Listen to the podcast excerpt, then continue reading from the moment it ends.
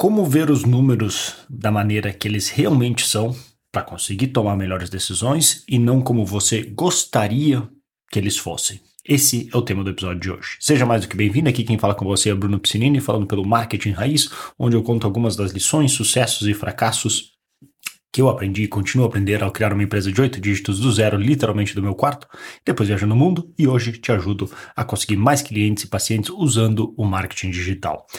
Um exercício no passado que, que eu fiz, e um exercício de, sobre desenho, porque no passado eu sempre gostei muito de artes no geral, e até por isso que eu fiz arquitetura na faculdade, para ver onde vão meus interesses.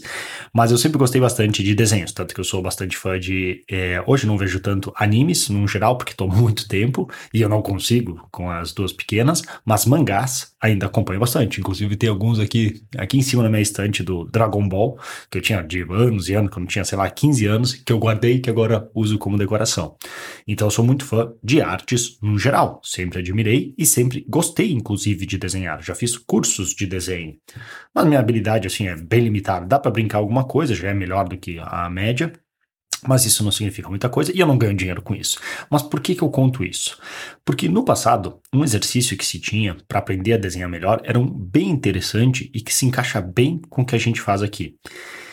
Porque eu sou destro, certo? Então a, a nossa tendência é desenhar com a direita, óbvio.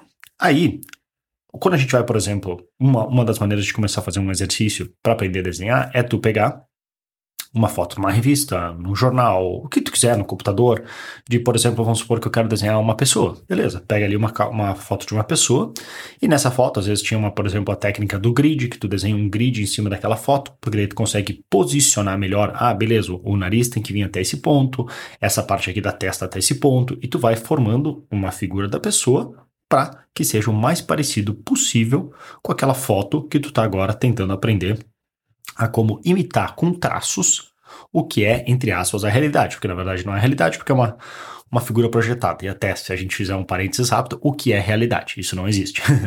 Enfim, é, aí, um exercício que se fazia que foi muito interessante e que me surpreendeu e gravou na minha memória era que, ao invés de fazer dessa maneira, um dos exercícios era desenhar a mesma coisa, só que com a mão esquerda.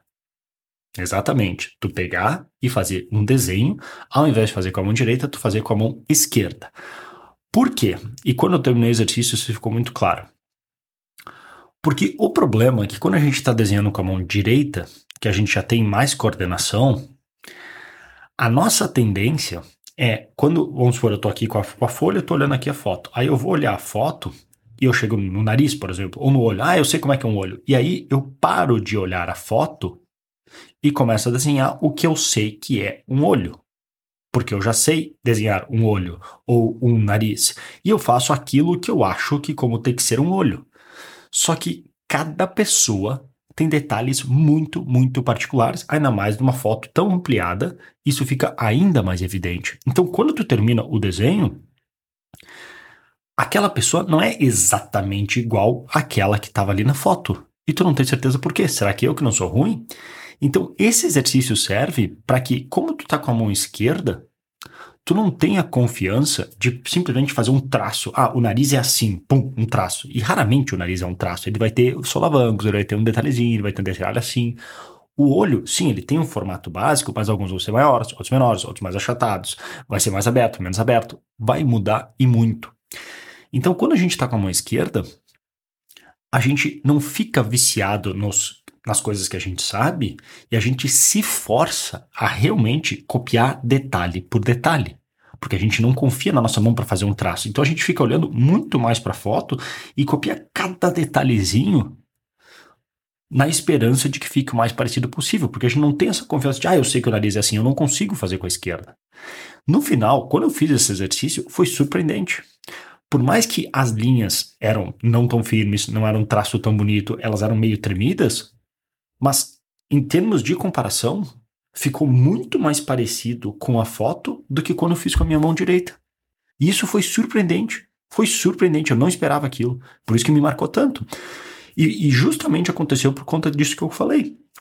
Quando eu faço com a direita, eu tentava, eu parava de olhar para a foto, inventava assim, ah, eu sei como é que é o nariz, e eu não olhava o que a realidade o que estava na minha frente. E quando eu fui com a esquerda, eu me baseei mais na foto.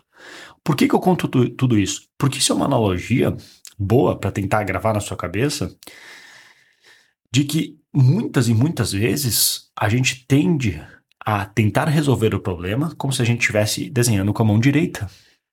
Olhando os números de que, ah, eu sei como é que esses números estão.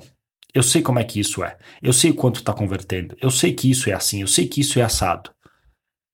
E na nossa cabeça, por experiência do passado, ou porque a gente quer acreditar quando os números não estão bons, a gente quer acreditar que aquele número está melhor do que, do que a realidade nos mostra, a gente desconta. É uma maneira que o nosso cérebro tem para nos proteger, para a gente não ficar se julgando o tempo inteiro, de atalhos heurísticos, para que, ah, não, isso aqui, sim, sim, isso aqui deve estar tá certo. Não, tá, tá convertendo. Sim, sim, tá, tá legal, assim, isso aqui tá bom. Não, o CTR tá legal, a conversão tá legal.